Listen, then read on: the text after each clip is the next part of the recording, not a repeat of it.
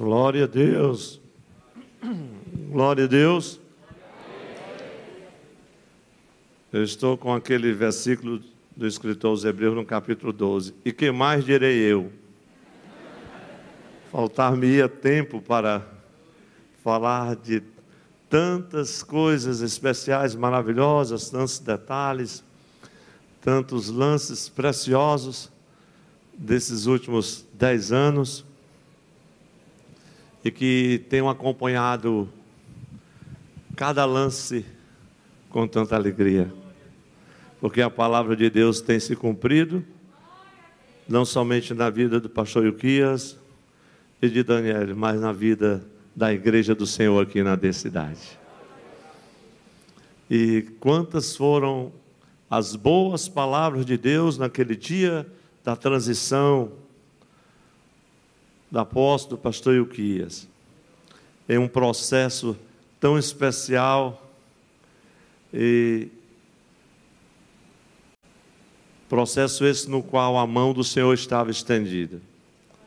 Tem um detalhe precioso que eu me lembro bem, depois que já havia a indicação que já estava marcada a posse, encontro o pastor Manuel Bernardo no templo central no corredor da igreja. Ele vinha chegando e eu também.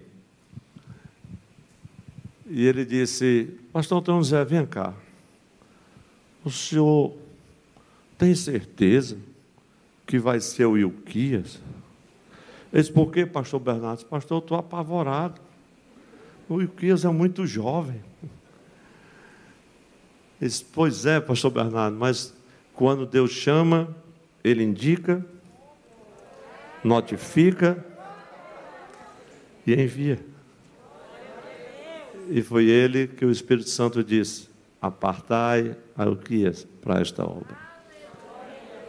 E como a igreja abraçou e todo aquele processo institucional, eletivo, e tudo somente confirmou o que Deus já havia falado. E o pastor Bernardo apaziguou o seu coração quando disse: Foi o Senhor. Ele disse: Amém. Meus irmãos, a minha alegria é grande de voltar aqui. Aliás, é sempre uma grande alegria. Se eu não volto mais, não é falta de convite. Talvez seja um pouco de tempo.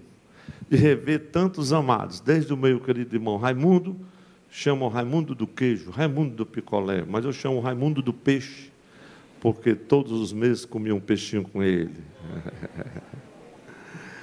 e tantos queridos irmãos, mas eu tenho uma missão hoje aqui, além de compartilhar das alegrias do décimo ano de pastorado. Eu espero chegar no vigésimo dessa mesma forma, assim. O tempo passa e passa rapidamente. Estava vendo aqui meu amigo Caio, dando um depoimento, meu Deus, mudou, Caio. Glória a Jesus. Mas o tempo passa, ele passa para todos nós. Mas a palavra do Senhor continua sempre eternamente a mesma. Meus amados e queridos, nós temos um compromisso com a palavra de Deus hoje. Gostaria muito de poder compartilhar de tantas coisas preciosas que o Senhor fez, mas eu creio que uma palavra resumiu naquele dia solene, há dez anos atrás. Seu ministério será mais próspero do que o meu, porque esta é a vontade de Deus. Esta é a vontade de Deus. Meus amados, convido-vos para a leitura de um texto na palavra do Senhor, no capítulo de número 1 do Evangelho do Senhor Jesus, segundo escreveu Lucas, capítulo 1, versículos 46 a 55. Esse texto, desde o momento em que recebi esse honroso convite para participar da festa do décimo ano de pastorado do pastor Ilquias e da irmã Daniele, aqui na cidade. Também fui incumbido dessa digníssima responsabilidade de ministrar uma mensagem da palavra do Senhor neste final de manhã. Já tivemos um culto especial,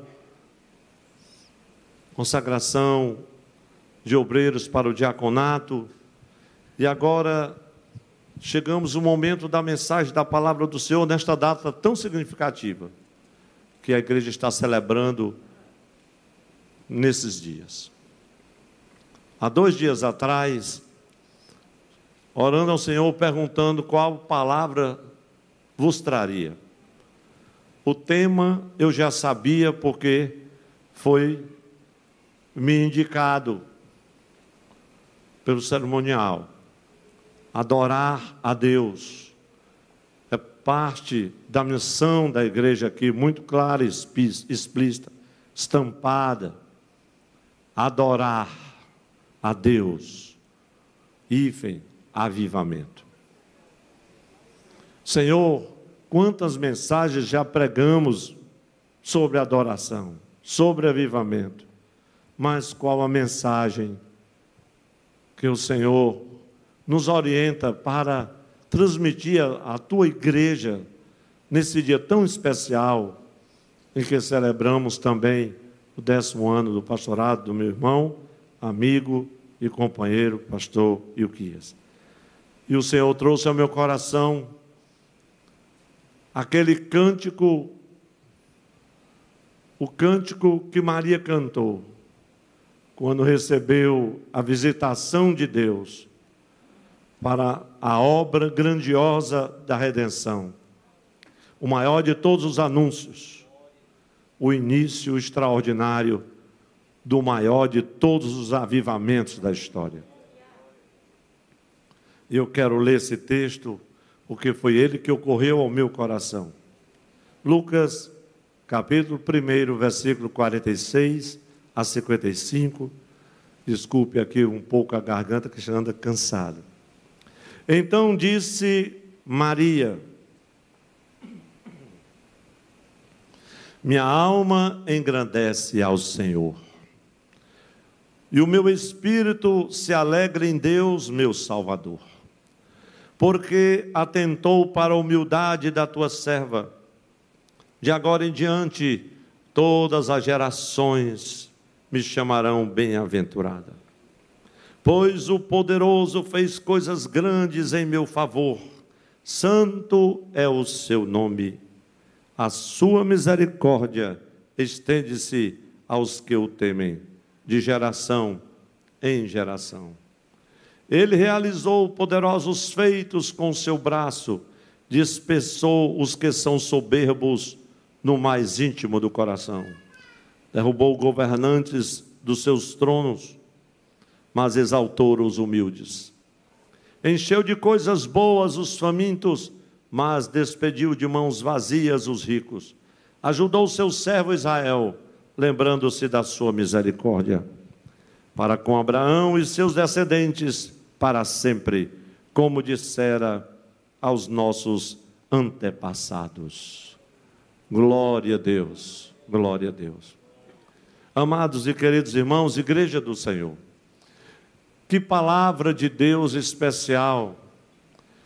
A simples leitura desse texto já toca o nosso coração e nos faz sentirmos a grandeza deste abençoadíssimo cântico. Aqui, Lucas apresenta o conhecidíssimo cântico de Maria, a mãe do nosso Senhor e Salvador Jesus Cristo. É aquele cântico também conhecido como Magnificat. É uma expressão do latim que trata do louvor de Maria. Na verdade, é um hino sobre a encarnação do Verbo de Deus. Sem dúvida, meus irmãos, é uma das canções mais indescritíveis de toda a Bíblia, um salmo de adoração, e eu ouso a dizer, o maior salmo de adoração de todo o Novo Testamento. Um magnífico salmo, um extraordinaríssimo salmo. Eu creio que o superlativo ainda é pouco para expressar tudo isso, mas sem dúvida é uma canção de alegria. Este cântico aqui, eu creio, tenho por certo, que está em pé de igualdade com os mais preciosos salmos do Antigo Testamento. Posso ainda afirmar nessa breve introdução para irmos de encontro à palavra do Senhor vivificada ao meu coração, que ele possui, e isso é certo, é fato, uma identidade muito grande, uma semelhança muito grande com o cântico de Ana, quando orava, quando intercedia a Deus e quando abraçou Samuel. É um cântico em que a gente se surpreende, porque em um cântico tão pequeno, nós encontramos inúmeras referências bíblicas, referências que falam sobre a aliança abraâmica, que fala sobre a esperança messiânica, referências que a gente observa também fazendo outras alusões, ali estão muito claras, à lei, os salmos e aos profetas. Em poucas palavras, aquele cântico de adoração, como que percorre praticamente todas as Escrituras. E quando nós encontramos aqui Maria pela primeira vez no Evangelho de Lucas, e eu chamo a sua atenção para o capítulo 1, versículo 26 e 27. Você que está com a sua Bíblia pode acompanhar, ou quem sabe na mídia. Porque naquela ocasião, quando nós encontramos Maria, é por ocasião daquela aparição do arcanjo, e sem alarde, foi uma aparição repentina, quando ele chega para revelá-la o plano glorioso, maravilhoso de Deus. Veja o que diz o texto. No sexto mês, Deus enviou o anjo Gabriel a Nazaré, cidade da Galileia, a uma virgem prometida em casamento, a certo homem chamado José, descendente de Davi. O nome da virgem era Maria. Na verdade, meus irmãos, igreja do Senhor, Nesse momento aqui, na época da Anunciação, Maria provavelmente ainda era adolescente.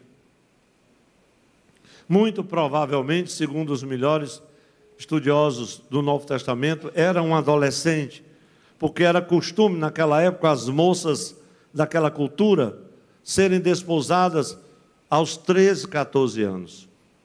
O casamento geralmente era combinado pelo noivo ou pelos pais com o pai da moça. E Maria já estava aqui nesse contexto, desposada por José, o qual nós sabemos dele muito pouco, a não ser que era carpinteiro e que era um homem justo, como Marcos nos mostra no capítulo 6, versículo 3, e Mateus no capítulo 1, versículo 19. É só o que sabemos de José. Mas o, o noivado de Maria com José era conhecido na cultura hebraica e na língua hebraica como Kiddush.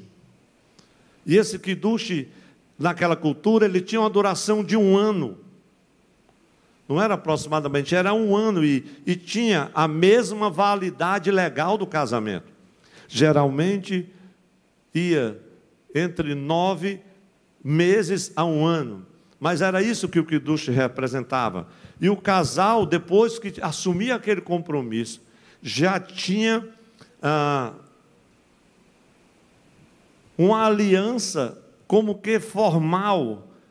Era considerado marido e mulher, e somente um divórcio formal poderia rescindir aquele contrato de casamento.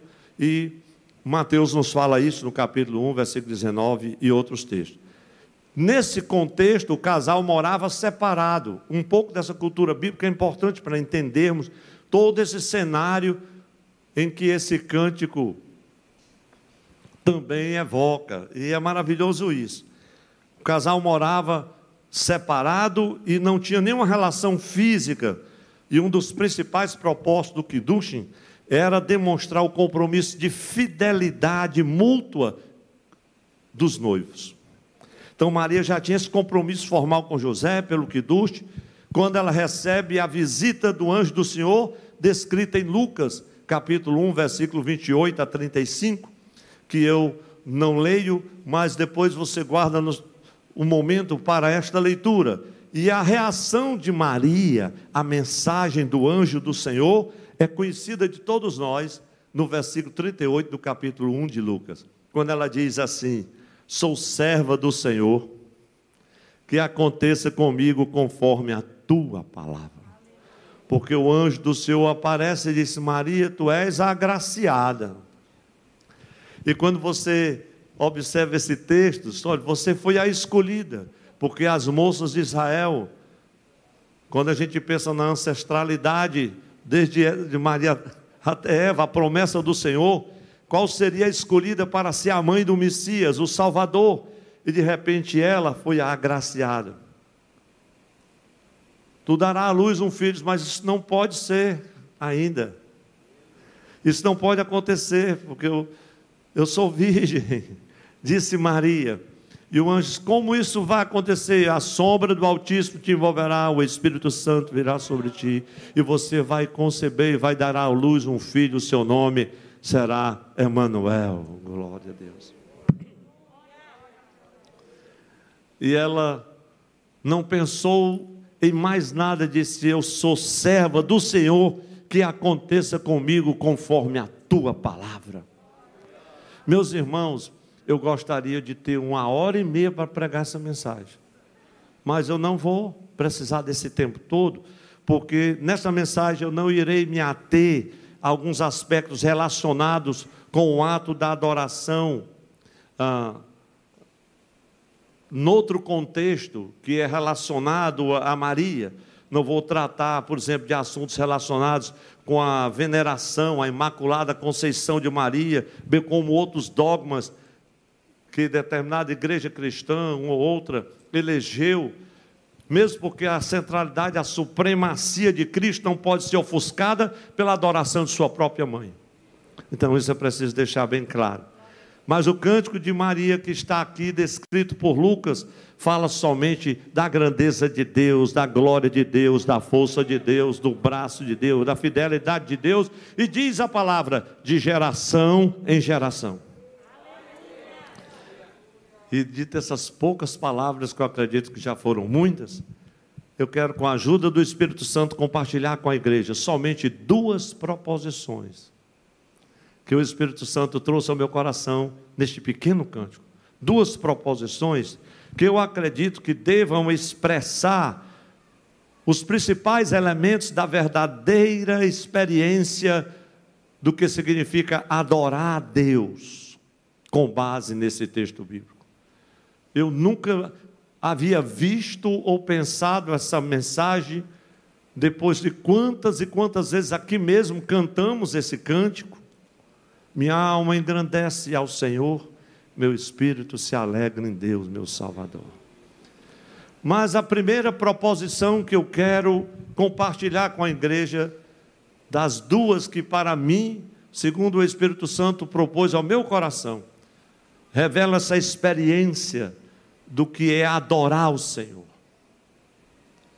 E concluiremos a mensagem falando deste link da adoração com avivamento que eu me surpreendi de forma incrível quando pude observar. Primeira proposição: o ato de adorar e a nossa reação adoradora.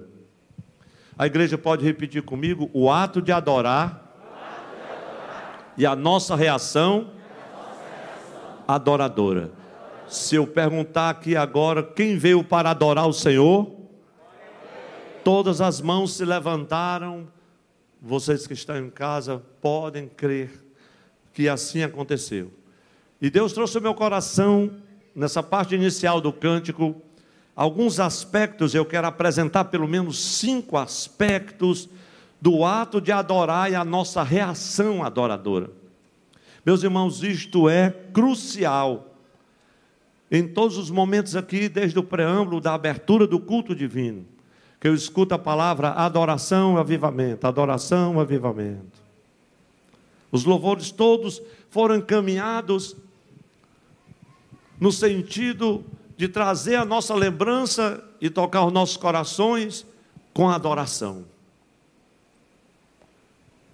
Qual a nossa reação adoradora? O ato de adorar e a nossa reação adoradora. Cinco aspectos. Primeiro, Lucas 1,38. Deve revelar o nosso propósito de compromisso e fidelidade com o Senhor. Propósito de compromisso e fidelidade. Quando o anúncio poderoso de Deus do maior avivamento, o avivamento que você depois descobre que é como que é gerado no útero da adoração. Lá estava alguém que tinha um compromisso, um compromisso de fidelidade, que estava aguardando o tempo conforme a palavra do Senhor, conforme o pacto, conforme a aliança, o caducho.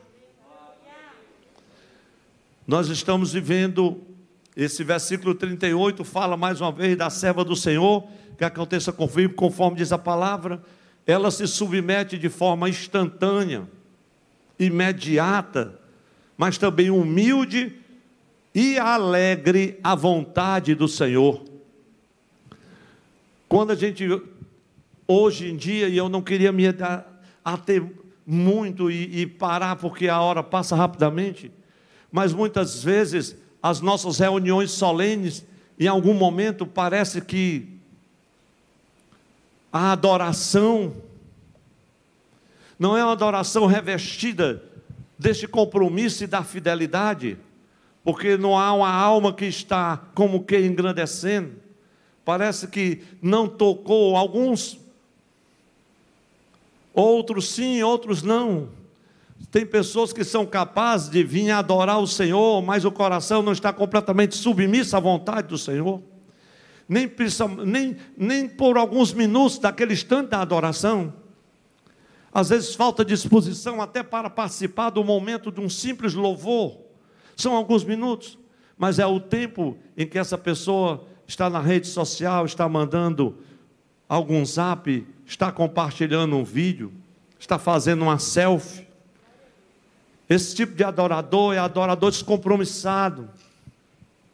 Por isso que não há no seu coração não simplesmente sentimento de adoração, porque hoje nós temos parte daqueles que se dizem servos do Senhor, eis aqui o servo do Senhor, assim, para quê?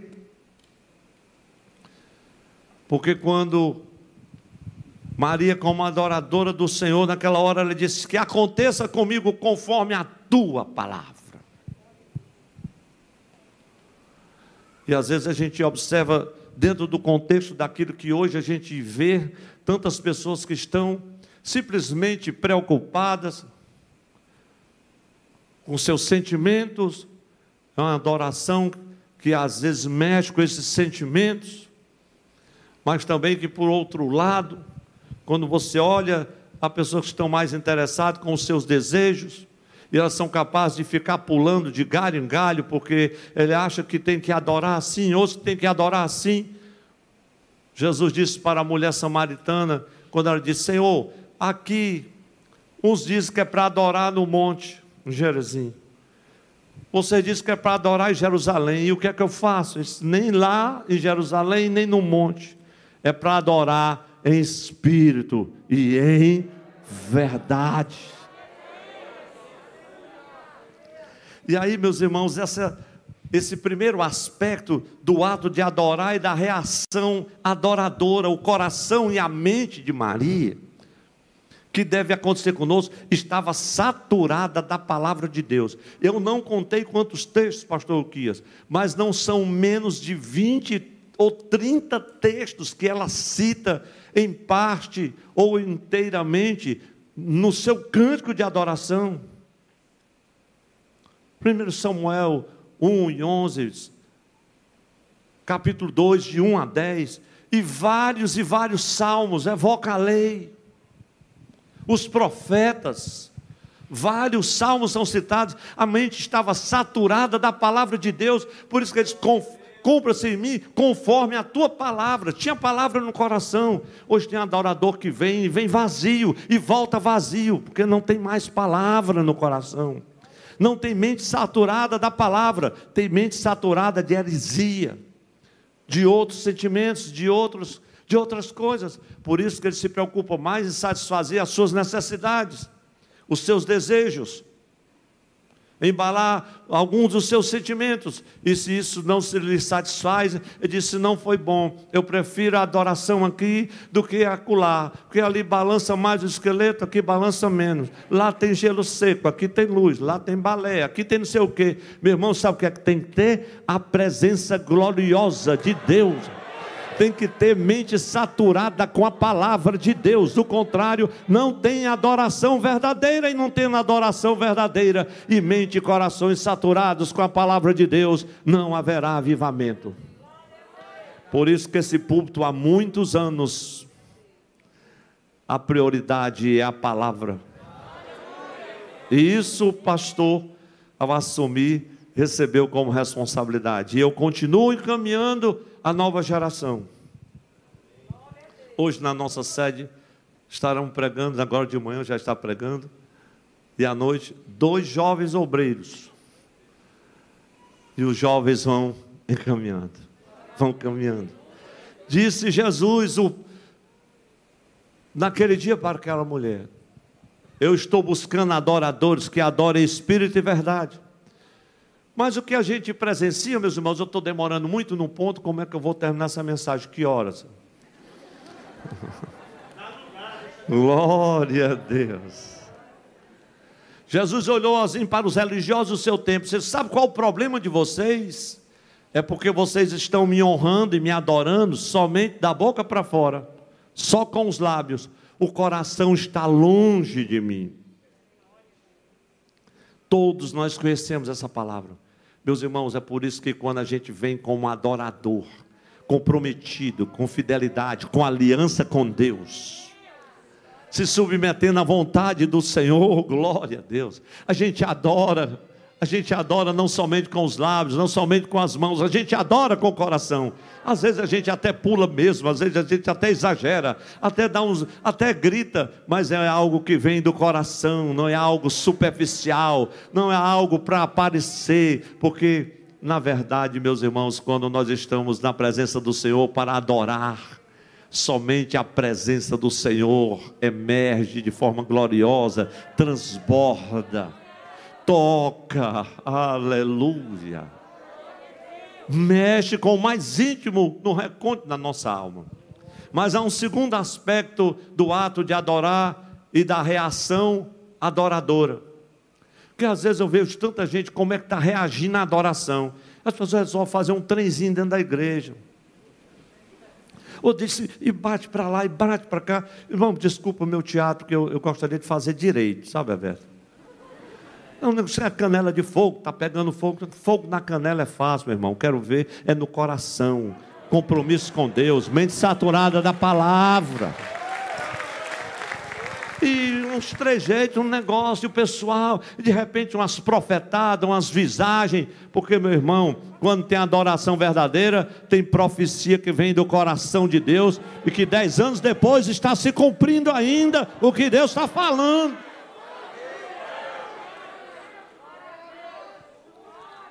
Vamos ao segundo aspecto do ato de adorar e da reação adoradora. Porque a igreja reage. Ah, pastor, a igreja estava fria. Onde estavam os adoradores? Não foram, não? Porque quando vem adorador, não tem culto frio. Não tem culto mais ou menos. Aleluia, aleluia.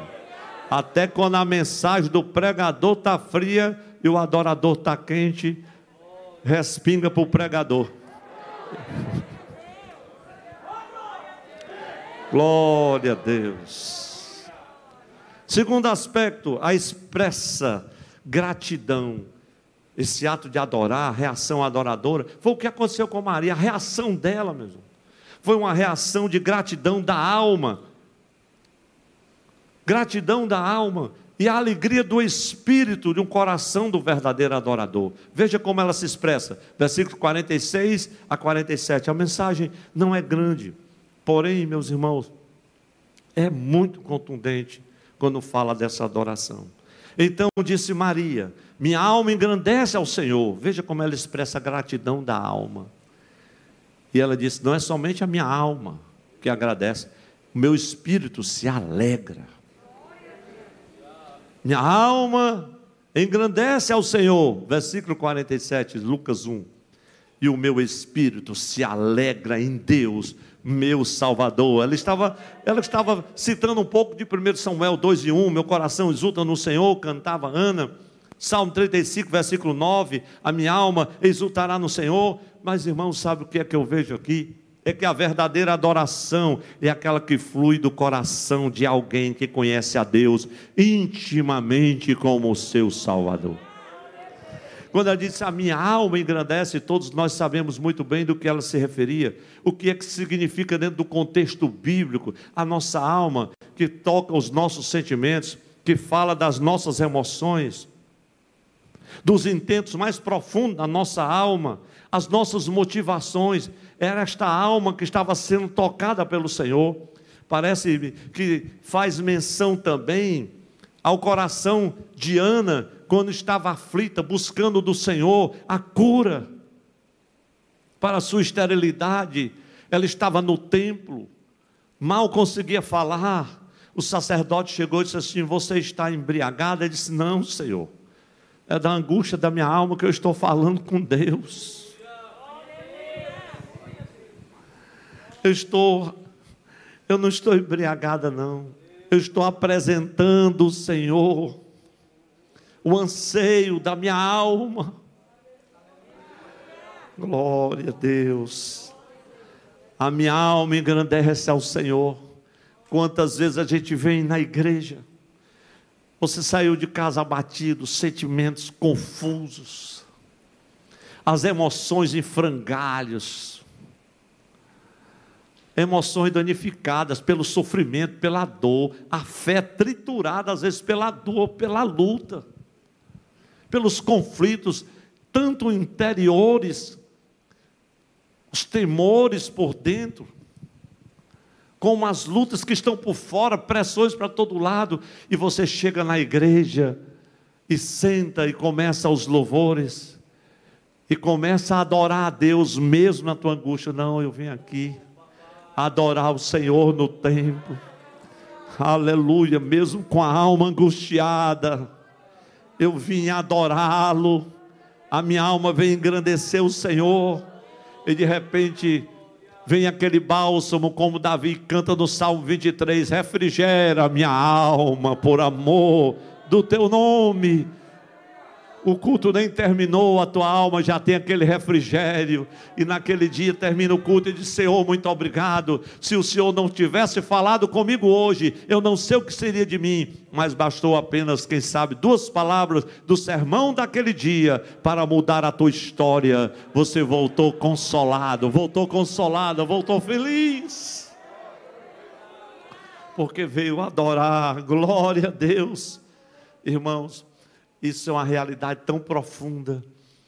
Agora, há 15 dias atrás, ocorreu ali no Templo Central a festa de 59 anos do Circo da Oração. E Janildo me convidou para levar uma palavra, e o tema era perseverar em oração, ali de Romanos 12. E o texto diz: Alegrai-vos na esperança, sede paciência na tribulação, perseverar em oração. Mas o Senhor foi muito bondoso, pelos dois ou três dias eu estava recebendo de Deus uma palavra e eu, Senhor, tu queres falar o quê? E foi assim tão especial aquela tarde. E pregamos aquela palavra. Dois dias depois recebemos um testemunho que foi muito precioso, porque isso renova a nossa fé. Uma irmã enviou o testemunho dizendo: Pastor, durante todo esse tempo eu não tinha ido à igreja Muitas coisas aconteceram, muitas perdas. E eu entrei em uma depressão profunda. Não tinha mais razão, alegria para nada. Nem sequer disposição para voltar à casa do Senhor. E o meu filho disse: Mamãe, eu vou levar a senhora na festa do circo de oração. Eu disse: Não, não vou. Eu não vou, porque hoje nós temos uns adoradores que eles estão muito bem obrigados na cabeça deles. E tem uns que já me disseram assim: Pastor, eu não volto mais nunca com esses cultos online. Ah, no final tem um recadinho para você que disse que não volta mais. Aí você vai decidir se vai voltar ou se vai logo.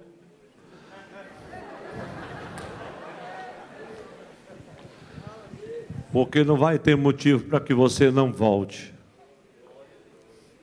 E a irmã disse no seu testemunho: Então meu filho insistiu muito, e eu disse: O que é que tu queres me falar? E me levou no círculo da oração. Quando eu cheguei, todas as cadeiras na parte de baixo já estavam completas. As inscrições estavam tudo fechado. Ela disse que foi para a galeria. E a galeria no Tempo Central é ainda antiga, não é como aqui. Ela subiu, ela disse: Meu Deus, mais de um ano e meio assistindo o culto online. E vim para o Tempo Central na igreja, no primeiro culto presencial. Vim rebocado, ainda assisti o culto no telão. E disse: Senhor, o que é que tu queres me dizer? Deus, tenha misericórdia de mim. E ela falando da aflição e tantas coisas, eu, eu preciso resumir. E ela disse: quando chegou a hora da palavra, depois dos louvores maravilhosos, que a palavra começou a ser ministrada, começou a ser ministrada. Alegre-se na esperança, seja paciente na tribulação. E Deus foi falando, persevere na oração. E ela conta, pastor, aquela palavra quando começa a ser ministrada, começa a lavar a minha alma, começa a tocar a minha mente toda aquela confusão mental vai saindo, vai descendo. Eu saí daí banhada pelo orvalho da palavra do Senhor. Naquela tarde eu voltei para casa completamente curada, depois de tanto psiquiatra, depois de tanto remédio, depois de tanta luta, de tanto desgosto, tanta dor, de tanta tristeza. Aquela palavra curou a minha alma. Ela podia cantar e adorar, a minha alma engrandece ao Senhor. Oh, meus irmãos e minhas irmãs. Um terceiro aspecto do ato de adorar é a reação adoradora. O ato de adorar nos faz reagir, admirado diante das maravilhas da graça de Deus para conosco.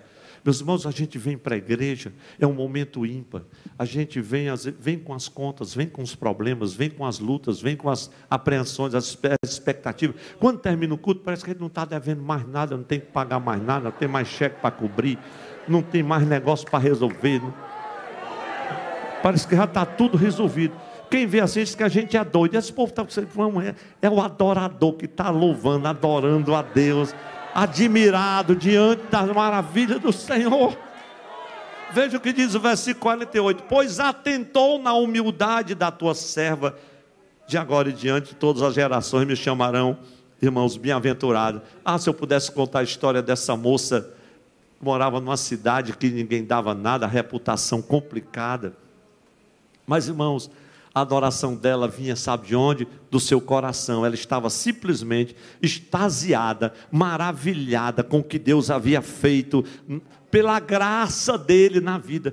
Você sabe o que é você adorar aqui ao Senhor? Senhor, muito obrigado. Um dia desse eu era um estudante sem saber nem o que ia fazer da minha vida. Hoje eu sou um empresário.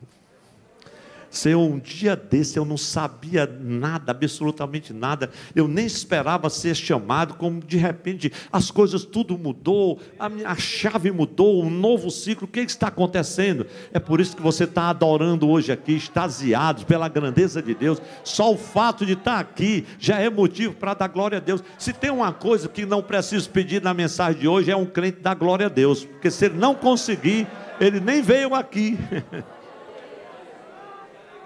porque tanto ela, assim como nós, meus irmãos, adoramos, a gente está adorando, refletindo o que Deus fez, esse Deus absolutamente santo.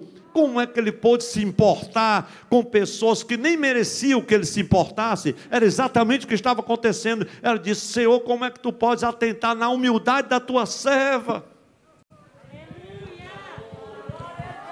Quantas moças a Israel, Senhor, e a de Jerusalém.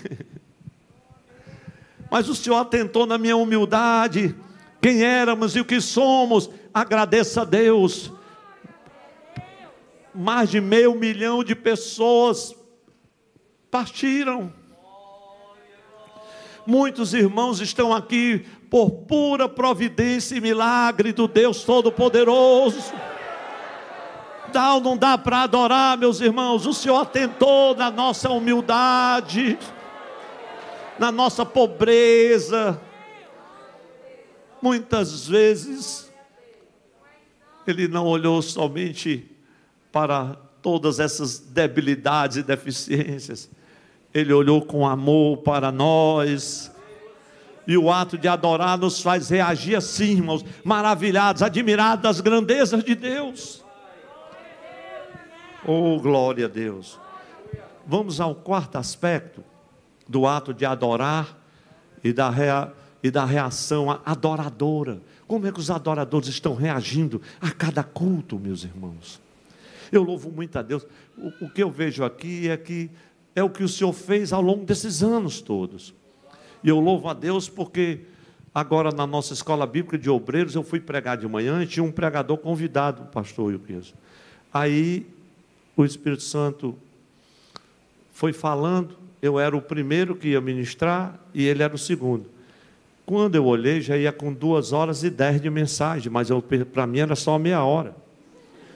Aí o, o santo do, memo, do cerimonial disse, pastor, pode ir em frente que eu já cancelei a pregação do segundo preletor. Mas o que Deus falou naquela manhã, por duas horas e vinte, representa um divisor de águas na vida da igreja. Quarto aspecto: o ato de adorar nos leva a confessar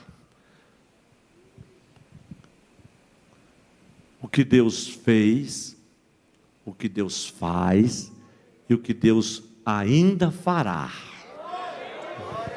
Veja o que diz o texto, versículo 49. Pois o poderoso fez coisas grandes em meu favor, santo é o seu nome. Não esqueça essa palavra, levante sua mão para receber.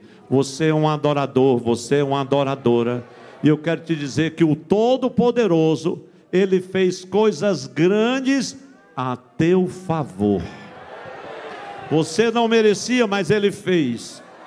Você não merecia, mas Ele fez em teu favor. Ele te favoreceu com graça, com vida, vida eterna, com o Espírito Santo do teu coração. Ele te favoreceu com a família, te favoreceu com dons.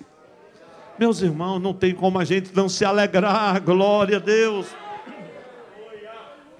O Salmo 71, versículo 19 diz: Tua justiça chega até as alturas, ó Deus tu tens feito coisas grandiosíssimas. Quem não se lembra do Salmo 126 e 3? Grandes coisas fez o Senhor por nós, e por isso nós estamos. Glória a Deus. Por isso nós estamos alegres. Vamos terminar essa primeira parte da mensagem. Só são duas proposições. Já estamos agora no versículo de número 50, do 55 desse cântico do versículo 46 ao, até o 55.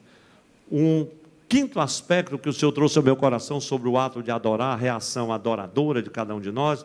O ato de adorar a Deus nos leva a reagir diante do poder e da misericórdia de Deus que se renova a cada dia. Parece um tanto quanto recorrente tudo que estou falando, mas veja o que diz o texto, versículo 50. A sua misericórdia estende-se aos que o temem de geração a geração. Glória a Deus. Sabe por que você está aqui hoje? Porque a misericórdia do Senhor, é aquela misericórdia que diz o profeta Jeremias em Lamentações 3, 22 e 23. A misericórdia do Senhor é a causa, é a causa de não sermos consumidos. Mas essas misericórdias do Senhor, elas se renovam cada manhã, cada dia. Glória a Deus. E nós estamos aqui hoje porque as misericórdias do Senhor se renovaram mais uma vez.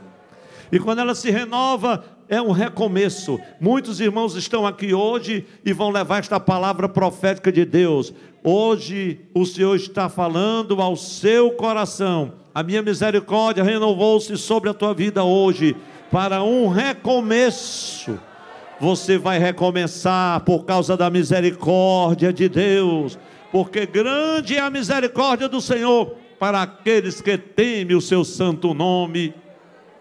Meus irmãos, se não fosse a misericórdia do Senhor, não estaríamos aqui. Quão grande foi a sua compaixão porque Ele não imputou as nossas transgressões e iniquidade, não nos tratou segundo as nossas transgressões, diz o salmista, mas Ele nos tratou segundo a sua misericórdia. Adore a Deus, alegre o seu coração, porque o seu passado já passou, você é nova criatura em Cristo Jesus. Tudo isso por causa da misericórdia do Senhor. Aleluia. Eu creio que Maria cantava, minha alma engrandece ao Senhor. E ela tinha tantos motivos. Imagine, meus irmãos. Ah, isso tem me tocado muito. Segunda proposição: a verdadeira adoração nos leva à contemplação. A verdadeira adoração nos leva à contemplação dos feitos poderosos de Deus. Versículo 51. Ele realizou poderosos feitos com seu braço, dispersou os que são soberbos no mais íntimo do coração. Quando nós adoramos ao Senhor, nós podemos contemplar os feitos extraordinários do nosso Deus. O versículo de número 1 do, do Salmo 98 diz assim: Ele fez coisas maravilhosas. Sua mão direita e o seu braço santo lhe deram vitória. Glória a Deus. Mas veja, meus irmãos, o que é que nós estamos agora aqui contemplando. O que é que nós estamos contemplando? A verdadeira adoração. A verdadeira adoração nos leva à contemplação. O que é que nós podemos contemplar enquanto adoramos? Vou apresentar aqui quatro aspectos rapidamente e vamos à conclusão da mensagem. Nós contemplamos o Senhor fazendo coisas extraordinárias. O texto do versículo de número 51 diz assim: Ele realizou poderosos feitos com o seu braço. Quando a gente vem adorar a Deus, às vezes a gente se esquece do Deus que nós servimos, da Sua majestade, do seu poderio, o seu braço, aquele braço estendido que abre o mar vermelho e faz uma avenida para o povo passar a sua mão poderosa que se estendeu para nos tirar do fundo do poço. Mas irmãos, há uma coisa, um aspecto glorioso que nós precisamos contemplar. Versículo 51, a parte B, que o nosso Deus dissipa a soberba do íntimo do coração. Nós podemos nos alegrar por isso. O Senhor é que nos dá força para vencer os inimigos que combatem a nossa alma. E quantos inimigos nós temos? São tantos os inimigos da nossa alma, mas o Senhor está conosco. O Senhor está conosco. O inimigo da soberba, do egoísmo, da inveja, do ciúme, da lascívia.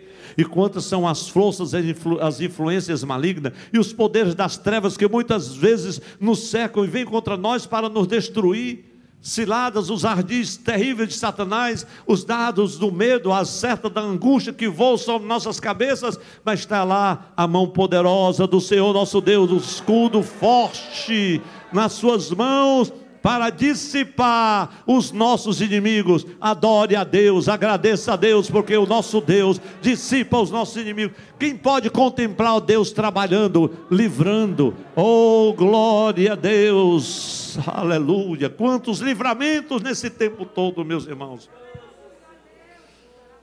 Segundo aspecto relacionado à adoração que nos leva à contemplação desse feito poderoso que o Senhor exalta os humilhados e abate os exaltados. É por isso que eu adoro o meu Deus. É por isso que eu adoro esse Deus. Salmo 119, versículo 23, se eu engano-me, o salmista diz assim: Senhor, enquanto os príncipes se coluiavam contra mim e planejavam contra mim, eu meditava na tua palavra. Ah, como isso é verdadeiro na minha vida também. Pastor, está acontecendo assim, assim, assim, assim. E era tanta reunião, e era tanta coisa, tanto conchavo, tanta preparação. E eu preparando o sermão para pregar e orando. O Senhor deixa comigo, vai meditando na palavra, que dos teus inimigos eu cuido eu. Agradeça, adore a Deus porque os inimigos da nossa alma são manietados, são dissipados pelo poder do nosso Deus. Ele dissipa a soberba do coração do homem. O Senhor exalta os humilhados, abate os exaltados. Vou ler só 1 Samuel, porque isso é uma referência, eu acredito, esse texto, versículos 6 a 8 do capítulo 2. O Senhor mata e preserva a vida, Ele faz descer a sepultura e dela resgata. O Senhor é quem dá pobreza e riqueza. Ele humilha e exalta. Levanta do pó o necessitado e do monte de cinzas ergue o pobre. Ele os faz sentares com os príncipes e lhes dá lugar de honra. Oh, como isso é verdadeiro na nossa vida. Terceiro aspecto, que a bondade do Senhor sacia os que têm fome e sede de justiça. A adoração, meus irmãos, verdadeira, nos leva a contemplar isso. O Senhor saciando a nossa fome, saciando a nossa sede. Versículo 53: Encheu de coisas boas os famintos e despediu, mas despediu de mãos vazias os ricos. Meus amados e queridos irmãos, o Senhor vai encher de coisas boas aqueles cujos corações se abrem, se expõem para a verdadeira adoração, a adoração do coração. Eu queria que você levantasse a sua mão pela fé, porque precisa de fé para levantar a mão. Que o Senhor encha você de coisas boas Enche a tua casa de coisas boas. Enche a tua família de coisas boas. Quando eu estou falando de coisas boas, entenda: é paz, é alegria, é tranquilidade, é vitória, é recurso mesmo. Glória a Deus. É cura para a alma, para o corpo, para o espírito é solução de problemas insolúveis. Eu estou falando que Deus enche de coisas boas. Por isso que eu vim adorar aqui, porque desses dez anos eu tenho visto Deus encher de coisas boas o seu povo, a sua igreja, esse ministério. E quero vos dizer, é só o começo da grande obra que Deus começou a fazer. Glória a Deus. Ele enche os verdadeiros adoradores de esperança, de convicção, de fé. Adore a Deus, saia cheio hoje de coisas boas para você, para sua vida, para o seu coração, para sua mente, para sua alma. Saia cheio de Deus hoje.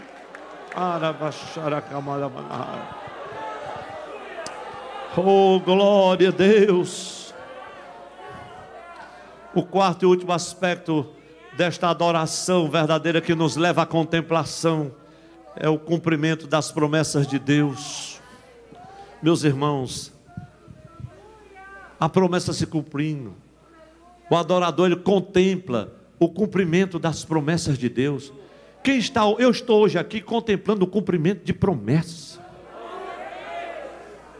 Pastor, o que está hoje aqui contemplando o cumprimento da promessa? Os meus pastores aqui do ministério, eu vi o pastor Salles aqui contando uma promessa.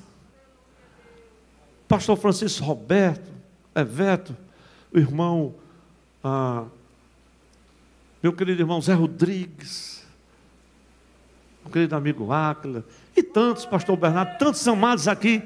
Ah, pastor, do seu tempo, pastor, mas tem uma igreja nova, graças a Deus, e você acha que a igreja fica velha? Aqui não tem ninguém velho, irmão.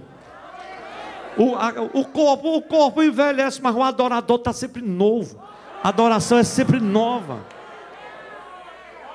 Nós chegamos aqui, a gente fica todo mundo de cara nova, parece que é um, não tem máscara que dê jeito, a gente adora, não, não impede, não tem jeito. Eu encontrei um irmão hoje, esse pastor, o senhor está me conhecendo, está assim, até de máscara. A gente vê adorar mesmo, glória a Jesus. Quantos podem adorar a Deus pelo cumprimento das suas promessas? Porque o Senhor se lembrou de ter misericórdia, glória a Deus. Veja o texto: ajudou o seu servo Israel, lembrando-se da sua misericórdia para com Abraão e seus descendentes para sempre. como disseram aos seus antepassados, Deus está cumprindo promessa. Adorador que adora com a alma, que engrandece a Deus com a alma e que se alegra no espírito, como eu queria pregar só nesse pedacinho, alegrar no espírito.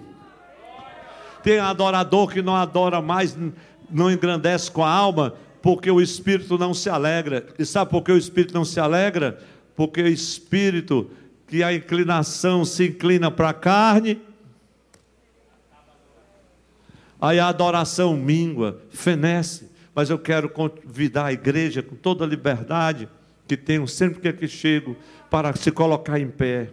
Sabe, meus irmãos, eu gostaria de citar tantos textos da Bíblia, mas Isaías 44 e 21 diz assim: Ó oh Israel, eu não esquecerei. Não esqueça das promessas de Deus. Não esqueça que você é adorador do Pai. Não esqueça que você é adoradora de Deus. Não basta adorar com os lábios, é preciso ser um verdadeiro altar de adoração. Nós adoramos ao Senhor na liturgia do culto, nós adoramos ao Senhor proclamando as boas novas, nós adoramos ao Senhor socorrendo aos necessitados, nós adoramos ao Senhor em espírito e verdade. Isso é uma verdadeira expressão, irmãos, do verdadeiro, do verdadeiro avivamento. O que muito me toca, meus irmãos, é que aquele ato de adoração, minha alma engrandece ao Senhor, meu espírito se alegra em Deus, meu Salvador. Pois com poder tem feito grandes coisas. Samuel, Samuel, glória a Deus. E eu quero concluir cantando com a igreja, como eu sempre fazia aqui, para matar a saudade. Minha alma engrandece ao Senhor, meu espírito se alegra em Deus, meu Salvador, pois com poder tem feito grandes coisas e por misericórdia tem mostrado amor. Mais uma vez, toda a igreja. Minha alma engrandece ao Senhor,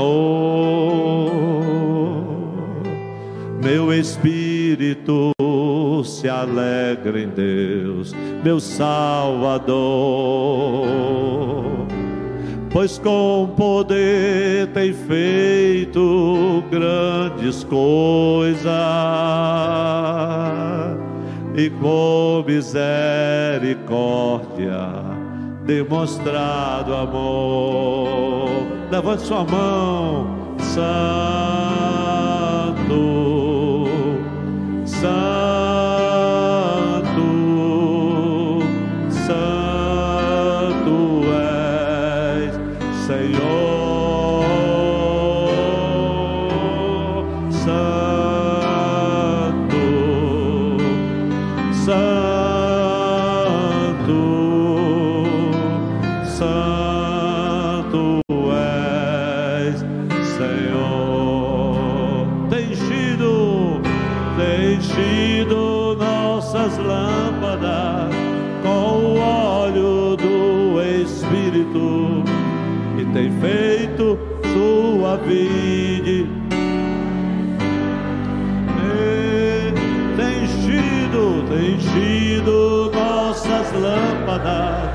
com o óleo do Espírito que tem feito sua vide florescer.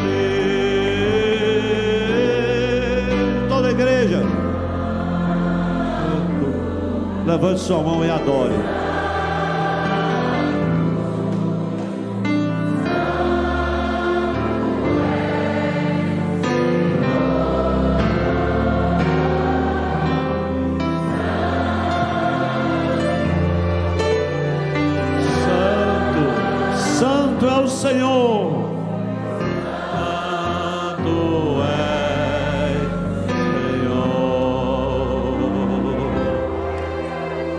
Todos os adoradores e adoradoras do Rei Jesus. Levante a sua mão. Aplauda ao Senhor com a salva de palmas mais bonita que você puder. E faça esta oração de gratidão. Hoje eu vim aqui adorar, eu Janilda, agradecer a Deus por esta igreja, por este ministério, pela vida de Uquias e Daniel, que um dia o Senhor, pelo seu Espírito, disse: este. E ninguém mais pôde mudar esta palavra.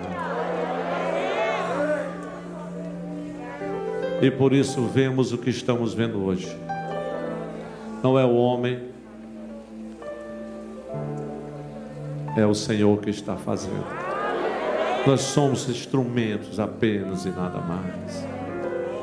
Vamos levantar as vozes agora em um grande clamor de adoração ao Senhor. Repita comigo essas palavras. A nossa alma engrandece ao Senhor, e o nosso espírito se alegra em Deus, nosso Salvador. Oremos, Pai, obrigado por esta manhã gloriosa esse início de tarde, Senhor. As horas passaram, ó Deus, mas a nossa alegria de celebrar o Teu nome, os Teus feitos poderosos, neste ato santo de adoração do culto divino, ó Deus, nós reagimos como adoradores e adoradoras do Senhor, ó Pai, com gratidão no nosso coração.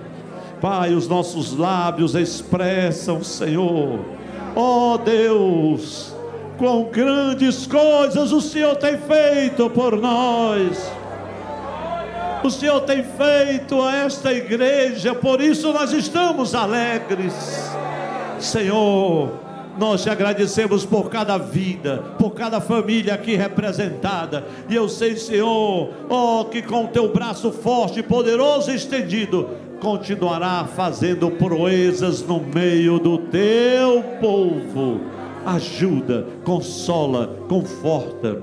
Ó oh Deus, encoraja, liberta, exorta, abençoa, renova, transforma. Ó oh Deus, que a tua misericórdia e a tua graça venha sobre o teu povo de forma tão extraordinária que o avivamento que está brotando desta adoração, Senhor, possa se espalhar como fogo no Pentecoste. Ó oh, Deus, e transforme vidas. Ó oh, Deus, e convença homens e mulheres da justiça, do juízo e do pecado. E que o nome do Senhor seja exaltado. E que um grande número de novos discípulos, ó oh, Deus, estejam sendo instruídos e a igreja marchando e crescendo, e a nova geração de crentes, ó oh Deus, mais vigorosos, mais abençoados, mais fortes, na graça e no conhecimento de Jesus possam dar continuidade a esta santa tarefa que tu nos incumbiste. Obrigado, Senhor, por tudo que tens feito e pelo que ainda farás. É a nossa adoração. Nós te adoramos, Senhor. Tu és o nosso Deus. Nós te engrandecemos. Tu és o nosso Senhor. É a minha oração em nome de Jesus. E toda a igreja, com muita alegria e gratidão, confirma com um amém para a glória de Deus. Meus irmãos, Deus os abençoe em nome de Jesus.